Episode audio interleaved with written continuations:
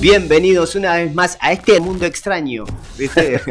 La, la zona sur es tan grande que uno nunca sabe bien dónde está. Bueno, entonces vamos a estar acá 10 horas hablando de las repercusiones del Día del Niño. Todo lo que dejó el Día del Niño en Salta, en el mundo, en el planeta y en la galaxia y sus alrededores. Yo quiero, yo quiero tener así como una presentación así con gente de con ropa brillosa y me tengo que hacer un peinado ochentero así batido y aparecer así. Me gusta, me gusta. Vos sabés de que una ¿Tuviste, vez, eh, eh, una vez, este, me dijeron, pelate, pelate, que te va a quedar bueno. Y yo, no, no, no, está todo mal, está todo mal. Me llenaron tanto las bolas que me pelé. Y casi me muero, boludo. Cuando me vi pelón dije, no, ¿qué hice, boludo? Me di cuenta que tenía la cabeza como Mero Simpson, así, sin nuca. ¿En serio? Sí, dije, no. Sos como un monitor. De la isla de Pascua, directamente de la isla de Pascua. Así, encima hacía una cabeza y hacía un cuerpito, ¿viste? Que dice Claro, que está- claro. Está enterrado. ¿Qué? Che, te mandé al frente, ¿no? Te mandé Sí. al frente de ahora. Pensaste que iba a boludear y no, yo voy con lo que dice acá la agenda del programa, que dice, vamos con el anecdotario semanal. Lo siento. Anecdotario semanal. Ayer fue el Día del Niño, ayer domingo, así que nos fuimos a festejar el Día del Niño. ¿A dónde podemos haber ido? Al Parque Sur que se estrenó, que se Inauguró. ayer. Una Debe haber habido poca gente. Eh, sí, poca gente, casi como un hormiguero humano gigante, como un volcán de gente que los juegos vomitaban niños por todos lados, así, gente Claro. corriendo, algodones de azúcar. Entre medio de toda esa gente había gente con zancos haciendo malabares. Ah, un verdadero Ah, quilombo. mirá. Así era gente por todos lados, el anfiteatro lleno. Eh, pero bueno, nada, entramos, dimos una vuelta y volvimos a salir porque no se podía hacer absolutamente nada. Ah, ese, o sea, que- esa fue toda tu experiencia con el parque de la familia. Sí, o sea, está bueno que haya un skate park, pero me dijeron, me comentaron que no está bien diseñado, no está bien hecho. Los skaters sabrán. Eh, dicen que no es una pista de skate, que es una, una pista para hacer micro monopatín. Por eso no. Con razón no funciona. Claro, claro. Ah. Hay que comunicarle a los skaters que posiblemente están haciendo vandalismo una vez más. Van a romper las Qué instalaciones. de bueno que te fabriquen una pista de, de micro de risa, pero yo fui a una competencia de mini skate. ¿Ah, sí? Te juro, y tienen skate park para los deditos. Agradezcan que no le hicieron una de esas. ¿eh? Todos los skaters pidiendo una pista, una pista, ¡pum! Te traen una del tamaño de una mesa de pool. Y Buenísimo. vos decís, ¿pero qué pasó? Y nunca aclaraste, mirá qué querés que te diga. Mientras tanto, también me corrigen que no se llama, eh, lo dije mal, Parque de la Familia. Ese es el de la zona sudeste. Sí. es Parque, Parque Sur. Parque Sur, exactamente, que queda en la bora ahí en, en el bancario. Así Si no me habrán correteado por esa piedra. Sí, sí, yo creo que- correteaban Yo creo que todo lo de nuestra generación, viste, Sí. que, que, que se comió el, el- momento en el que ya no había bora, que eran las ruinas del, Solo, de, solo piedras. Era parecía como- la ruina de la ruina del Machu Picchu, pero exterminadas. Y, Duna, mal, claro, mal sí, Duna, sí, sí, sí. peli. El, el Paso Texas. Y dos arcos de fútbol incrustados en medio de toda esa ruina. Mi papá claro. creció ahí y después me mintió que leía Moebius, viste que no, yo me inspiro en las historietas de Moebius. Mentira, te inspirás en la Bora, en ese escenario lunar que hay ahí. No, bueno, igual está bueno, no es tan- A Sí, ver, obvio. Ya antes estaba la. Claro. Cualquier cosa que hayan hecho ahí está mejor que antes. Mejor que la hora. ¿Algo más en tu semana? Solamente le hiciste publicidad al gobierno de la provincia. Sí, solo eso. Ah, sí. No, bueno, como estaba muy explotado, nos fuimos, este, dicen mis hermanas, mi cuñada, vamos para la Shell, que hay peloteros, cuestiones, nos vamos, trasladado toda la camada, tengo cinco sobrinos. Claro. Qué lindo. Con mis cinco sobrinos. Con mis cinco sobrinos, mis dos hermanos y mis dos cuñados respectivamente, nos fuimos todos. Y llegamos y estaban desarmando los peloteros, así. Uh, Así que optamos y terminamos por ir al costado de la ruta a jugar un rato, todo plan gasolero, porque Bien. Si no tenés que fundirte. Es muy divertido de grande jugar. Sí, sí, hay cosas que me gustaría volver a repetir, ¿viste? Como por ejemplo cuando se cortaba la luz y salían a jugar a la escondida en la Sí, calle. Sería olvidate. fantástico, boludo, sería Había fantástico. tantas cosas que hacíamos. Pero compramos whisky y nos vamos a jugar al, lado, al lado del pido ponemos una mesita con el whisky. Entonces, cada ronda venís- Eso sí sería peligroso. sería buenísimo. ¿A qué boludo. más jugabas cuando eras chico? Cuando Eh, ¿Qué cosas recordás así como esas? eh, nosotros jugábamos a la mosca, Uh, Eh, sí, mis amigos también. que ya ni siquiera me recuerdo bien cómo era. Me acuerdo que te cagaban Ah, a sí, patadas y bajaba sí. la pata. Tenías que ir saltando, ¿no es cierto? Y persiguiendo a. Saltabas en un pie y si apoyabas el pie, el otro básicamente te cagaba a patadas o... No, pero había uno que era parecido, porque era el tarro. Sí. Me, me Tarro. acuerdo- me- me suena el. Tarro. El tarro vos- ponías la pelota en el pelota- medio de la calle, ¡Bum! la pateabas, Y ¡bum! decías un nombre. Claro, y todos se Y tenían ese- que ir a y ese esconder. chingados tenía que salir corriendo. Ah, agarrar Era la como pelota. la escondida, nomás que eh, te- tenía que ir a buscar la pelota. Y Claro. después, ¿cómo era? ¿Yo te tiraba, te pegaba con la pelota? Claro, volvías... ¿Con la pelota en la mano o con la pelota No, en porque el- el tarro ya cada uno se escondía y lo tenías que ir a buscar. Ah, ya. que te Y volvés a, volvés a dejar la pelota en el lugar y salís a jugar a la escondida. Claro, y salís a Y buscar. viene otro hijo de mil y Exacto. ¡boom! La vuelve a patear patea, y así puede estar todo el día. Qué bueno, qué bueno, boludo. Todo este Sí, juego yo era lo re aproveché, yo me acuerdo que jugaba todos los días, llegaba de la escuela, tomaba la merienda y me iba. Ya, Chau, afuera. Yo me compraba un pan de cacho, ¿viste? Sí. Pan cacho. con- Y no salía más. Y me lo, eh, me- con una taza gigante de té, volví a la escuela, me tomaba el té con, untando el pan, el pan así en el, en el té. Viendo y después, Dragon Ball. ¿ah? Ya bien gordo, De una. Viendo Dragon Ball. Sí, Dragon, Dragon Ball Ball. daban justo, era, por eso es tan famoso. Daban justo cuando volvías. Es que lo daban a la 1 de la tarde, a las las 6 de la tarde de la y a las mañana. 12 de la noche. Y a- cuando volvías a la escuela de la tarde, de la escuela de la tarde, o cuando eras un viejo friki, volvías de laburar a las 12 de la noche. Sí. ¿no? Eso estaba para Dragon todas, Ball. estaba para todos. Sí. Sí. Yo me acuerdo de hacer lo mismo, pero eh, comer yogur con sanguchito de queso. Bueno, ahí, ahí ves por qué vos estás flaco y porque yo estoy gordo. Sanguchito de queso y yo el pan cacho. Pero juegos como el de. El, el- ¿Cómo se llamaba este? Que cada gol valía un punto diferente. El 25. El 25. El 25 era hermoso, hermoso, Sí. Que el pelotazo valía dos, me acuerdo. Igual que jugar al cuadro. chilena valía 25 completo. Igual que jugar al Tenés que 4, poner- nosotros jugábamos al sí. 4 por tabletazo, ¿viste? Y le, íbamos, íbamos aumentando 5 tabletazos cada, cada vez que. Qué loco comenzamos de alguien vuelta. le puso fútbol tenis. Y lo, in- lo industrializó, digámoslo. Sí, de- de- fue, un, sí. fue un genio. Bueno, pero el cuadro, viste, jugabas uno contra uno o, O cuatro. o eran cuatro. Bueno, Ñomo, ¿vos qué tal pasaste tu día al niño?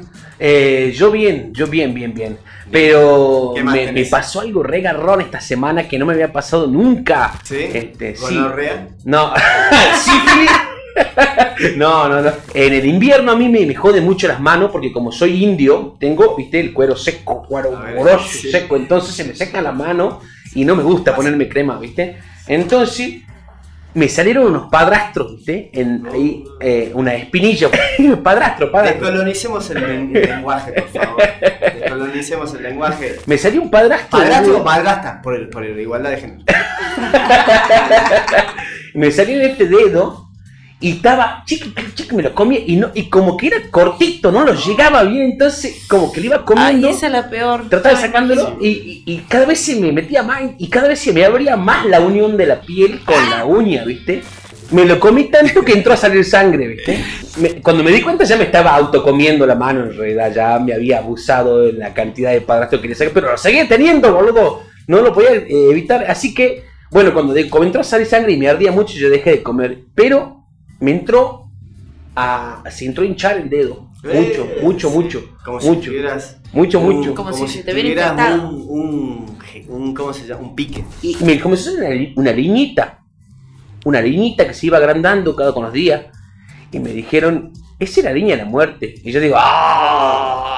Bueno va a ser. O sea, No, no puede ser. va tan con mi personalidad. A ver, la, todavía la tenés. No, no, no, no. La cuestión es de que este, se me había infectado. de- o sea, encima te lo dicen en diminutivo, como si fuera a impactarte menos. Claro. No te preocupes, es el cáncer, el cancercito del higadito. La cuestión es que se me había infectado, boludo. Uy, Y todo mal así. Y bueno, así que tuve que estar con. Con Antibióticos. antibióticos, ¿viste? Por comerte la. Pero lo peor es que yo nunca me como, ¿viste? Porque no. Pero. O sea, sería como mi primera vez.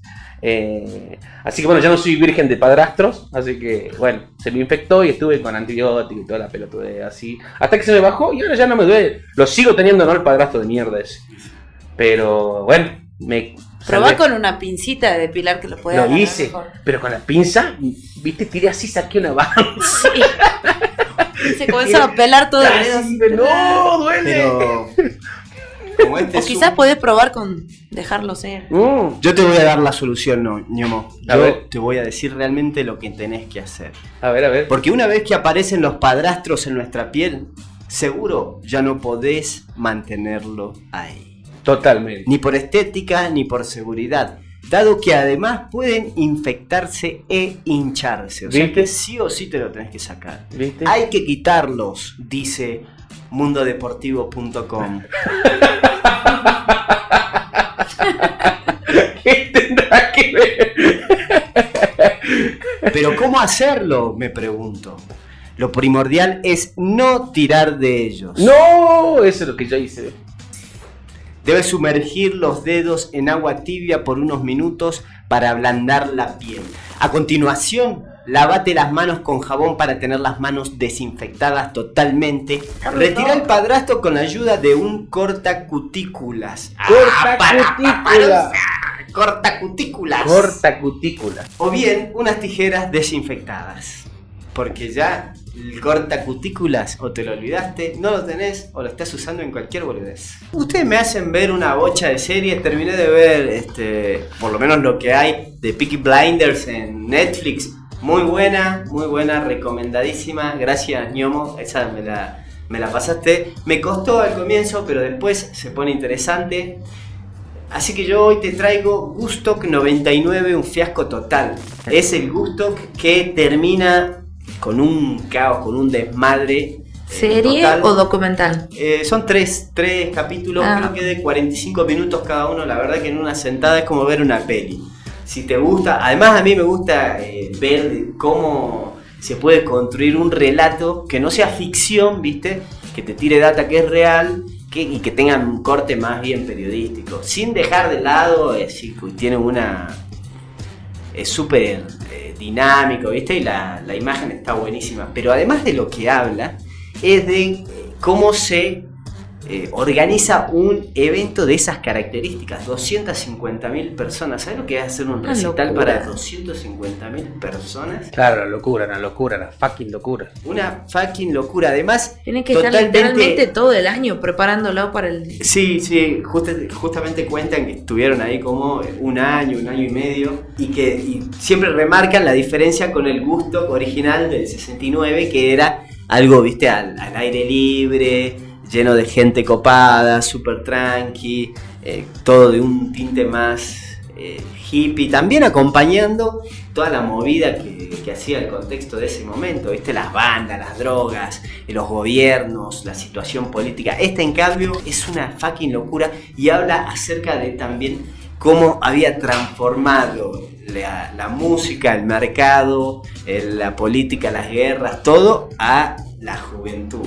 Claro. Igualmente ya se venía viendo, porque lo digo por la gente de mi generación, este, ya habíamos presenciado, obviamente no, no yendo, pero sí por los medios, porque era, lo pasaban por la televisión. El gusto creo que es el 94. Pero es el problema que tienen, según lo que cuentan acá, es que el lugar, el predio estaba totalmente fuera de, de todo parámetro de seguridad, ¿viste? Claro. Estaba, Se había armado la guerra de barro esa. que, Ah, eh, sí. estaba al aire libre y tuvieron el problemón de que llovió el día, los días antes llovió y no se terminó de, de secar el, el terreno, entonces se armó como una guerra de barro y en parte le echan la culpa a eso. Esto por eso es un predio cerrado, es un ex este, campamento militar que de alguna manera lo transforman para hacer el paraíso hippie. ¿Y sabes qué es lo loco? Lo que más me llama la atención, eh, que entre las entrevistas que hacen hay un vaguito que en ese momento tenía 20 años que se les para a los productores porque entendía que eh, la grilla de artistas que estaban armando estaba totalmente desatinada. Ajá. ¿Era el chabón que organizaba o era.? Era, no, era un pendejo del grupo de producción. Porque estaban poniendo eh, bandas muy alternativas, muy al palo, muy contestatarias. Y alguien, el pibe que las escuchaba le decía, no, esto va a terminar en cualquiera.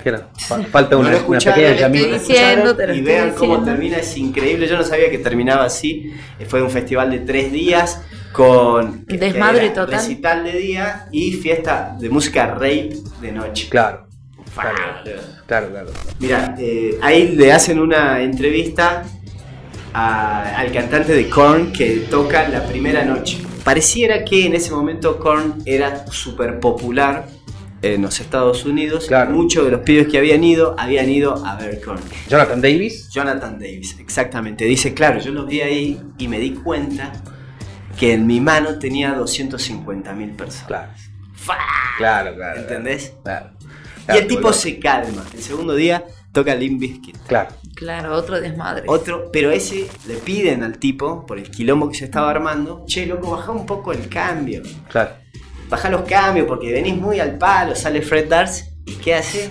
Se tira al público. Y revienta. pa, pa. Ese día, a la noche en la fiesta de Rape, toca Fatboy Slim. Uy, qué bueno, Y boludo. tienen que cortar porque los pibes se roban una ambulancia y la meten adentro de la fiesta Rape. Yo los, los voy spoileando. Sí, sí, sí. sí. Y la última noche sube Red Hot Chili Peppers. Claro, y ahí te das cuenta por qué el rock eh, es eh, caratulado o es tipificado de esa manera. Sube la adrenalina y no hay un control, boludo. No, es imposible. Sube, eh, el bajista sube en bolas y cierran con un tema que se llama Fire. Después vean cómo termina el Gustock 99 y van a decir qué pedazos de hijo de puta. Claro, Buenísimo, recomendado, lo vamos Así a que ver. vayan y vean. Gustock 99. Este, iba a contar algo que hice esta semana, pero me parece mucho más importante volver con lo que creo es uno de los hitos deportivos más importantes que ha tenido Salta en, en la- en el último siglo. No, no, la verdad que nada nunca. te la tiro, pero no, no sé si realmente es así. ¿Sabes de qué estoy hablando? ¿Escuchaste algún evento deportivo gigantesco, importantísimo? ¿Algún logro deportivo en, ¿En la Salta? última? Sí, en las últimas. No, semanas, no Yo lo escuché sé, yo nada. lo sé, yo lo sé. ¿No? Yo no sé. Un salteño llegó a la UFC, a la fucking UFC. Y no podía ser de otro lugar. No podía ser de otro lugar que no sea Tartagal, mi gente querida del norte salteño, increíble. Los tartagalenses Están hechos para piñas, chango, no conquistan el mundo porque no se pueden organizar, no porque no quieren. Porque De querer quieren, solo que bueno. Claro. se- cuando se juntan para organizar se cagan la piña. increíble. Este, un salteño llegó desde. Primero comenzó en Córdoba, capital. Y de ahí se fue hasta los Estados Unidos. Se llama Esteban Ribovics. Un Igual- joven de 26 años. Bueno, hablando así en general, hay como que de, de todos los deportes, ¿viste? Tenés eh, siempre destacados en cuanto al fútbol femenino, Pero hay varias que están jugando en Salta tiene Aires. muchos boxeadores, muchos peleadores, o sea, la Cobra Maní es peleador de, este, de boxeo, peleador de taekwondo, peleador de kickboxing, peleador de eh, artes marciales mixtas. Ah, le gustaba pelear. Le gustaba pelear. Le gustaba el bardo, chabón. Pero no lo dije, lo dijo la rasta. conste. Tenemos el potro Abreu que también es campeón es- nacional de, de cachetada. Va a venir el potro nomás a hacer recontra cagar a todos. Sí, si van a bardear a alguien, bardear a alguien y no pelee, Claro. Qué bueno. Ya te va a agarrar alguna. Ya te voy a agarrar. Así, No, que, está todo así bien. que cachetada, ¿vale? cachetada. Bueno, se supone, a ver, se supone que cuando uno entrena, eh, reduce su nivel de agresividad en otros espacios que no son los destinados para cagarse a trompadas. Ujú. ¿Entendés? Mira, yo te digo la verdad, a mí Yo te digo la verdad, no chupé nunca con el Paco. se pone borracho. No, para Bélico. nada. O sea, imagínate. Borrachito bélico. Además de eso, eh, dejando de lado eh, las cuestiones donde uno hace alteración de conciencia, nada. uno va y, qué sé yo, yo a la semana debo entrenar fácil 12 horas por semana. Claro, claro, una no te dan ganas. Claro. No te dan 12 ganas. horas pegando, recibiendo. Aparte me imagino que el cansancio que te debe generar tampoco da, por más ganas que tengas. digamos. Además, aprendiendo de alguna manera a hacerlo. No, no es que solamente estás ahí pegando y recibiendo cual club de la pelea. Claro. sino que también estás constantemente pensando cómo es la lógica de la pelea, cómo reacciona tu cuerpo. La pauta siempre es dominarte a vos para poder recién dominar al otro en los deportes de contacto. Y en la defensa personal es zafá y corre, no te quedes a héroe. Esas son las, primero las dos diferencias súper grandes en, eh, cuando uno hace este tipo de cosas por deporte, ¿viste? No, este se pega por deporte. Claro. O cuando hace para defenderse. Cuando te querés defender únicamente, no vengas acá Es con... pura y exclusivamente defenderte de un ataque, no Y ponerte salí, vos a cor- claro, lo loco. salí corriendo. De hecho, cuando caigas en las manos de algún profesor de defensa personal que te enseñe, ¿viste? Cómo a pararte a pelear, empecé a dudar porque la pauta es encontrar las salidas de escape más fácil y después saber cuáles son los protocolos de llamar a la policía, meterte en un lugar con luz, entrar al kiosco, este, a menos que vivas eh, en... en- no, campo. no, no lo digas, no lo digas. Eh, no sé, iba a decir Ciudad Juárez, una cosa así. Eh, pero sin embargo, existen incontable cantidad de casos que involucran a peleadores de MMA con eventos de estas características. Siempre destaco que es súper importante que las... Parezco como un evangelizador del Jiu-Jitsu, pero no, porque si no, cuando lo necesites no lo vas a tener, ¿viste? Esa experiencia cuando la necesites no la vas a tener y eh, tenés que estar preparada. ¿Qué va a ser, viste? No debería de ser Sí. necesario, no debería de ser necesario, eso no lo voy a discutir, me encantaría vivir en una sociedad en la que todos podamos convivir, no de manera armoniosa, porque el conflicto es inevitable Claro. y hay que aceptarlo, las crisis eh, van a suceder, pero sí en términos de paz, en términos pacíficos. No tenemos que vivir en una sociedad violenta. Digo yo mientras me voy y me cago a trompadas nueve horas a la semana. Encima, trompadas este, programadas, ¿viste? Sí, sí.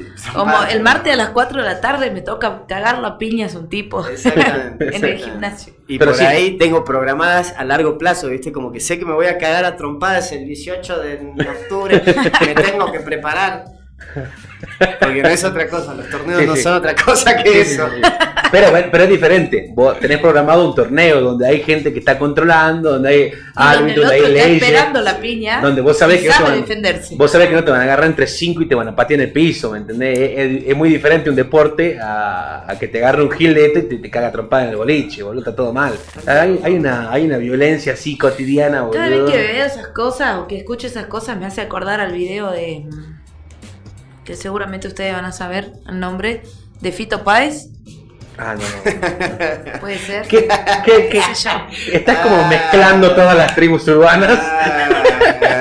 Yo te banco muerte. Ay, me embola cuando quiero contar algo y no me acuerdo el nombre, No, boludo, del tema. Sí, que tenés cara de fana de Fito Páez. No, bueno, pero- No te lo voy a no te lo quería Como de conocimiento Sentado general. al costado del camino. Esta puta ciudad. ¿Viste que sabés o no? ¿Viste que sí o me gusta Fito bueno. Páez. Tiene una bocha de disco. El amor después del amor. Por eso Bueno, te digo. ese, ese, ese va, ese va. Claro, boludo, altos discos tiene. ese va. Además, Sí, sí. después en su Donde faceta toda de la señor. gente se de- hace mierda ahí entre todos. No voy a decir nada, porque hay muchos fanas del otro lado, super sordos, de super sordas, que son fanas de Fito Páez, después me cruzan en la calle. Vos le dijiste señora Fito Páez. No quiero, yo no dije eso, mentira. Le dijiste señora jubilada. Sí, sí. Se juntan a jugar al loto y a tomar falopa con Andrés Calamar. en esta puta ciudad. Me hiciste acordar, perdón que te, te corte, pero también otro suceso. Anoche se estrenó La Casa del Dragón. Ah, boludo. Y ahí, ahí cortan una banda de manos. No, no me digas. No, Julié, yo no la vi, Julián. Spoiler. No, no, no, no, no, no. En serio me spoileaste de esa manera. Ah, son dos segundos de la ¿Para qué serie. No se hace. Spoilear Vas a ver series- mucho desmembramiento y gente No, albina por todos lados. Gente albina. No, todo mal, boludo. Me estás spoileando la serie. Esperé una bocha, no la vi ayer para poder verla hoy tranquilo, porque ayer seguro se iba a cortar porque toda la gente. Gente albina por doquier. No, no, Vamos a terminar sí, esta obvio. transmisión porque Facu entró en shock. Contale a la gente que. ¿Vos sabés qué es? Casa de Dragones. Sí, sí, es la precuela de Game of Thrones. La precuela de Game of Thrones. Que lo se- que sucede en la casa Targaryen 175 años antes de la caída del rey loco. Qué sí, sí, sí, sí. Muy violento para ser el primer, el primer episodio. Este. ¿Sabes Recomendable. qué? ¿Sabes qué? Fuck you, boludo. ¿Saben qué? No se spoilea a la gente en vivo. Menos mal que no me, menos mal que no me viste antes de, de la muerte de Jon Snow en, Game of Thrones porque Claro. yo lo tuve que contar No, a aquellos que no lo vieron. Eso sí es muy malvado, Sí, boludo. Si lo haces, no es muy malvado. No, no se puede recuperar. O sea, a- porque además la- la- un Sí. capítulo se estructura por shocks de electricidad. Y la primera cortada de mano debe ser un electroshock al cerebro que te causa el placer Es más la, grande. la primera, la no segunda la tercera. Es lo característico de esta serie, ¿viste? Que vos Bueno, pon el video, pon el video, chingado, tu madre, boludo. A ver, a ver.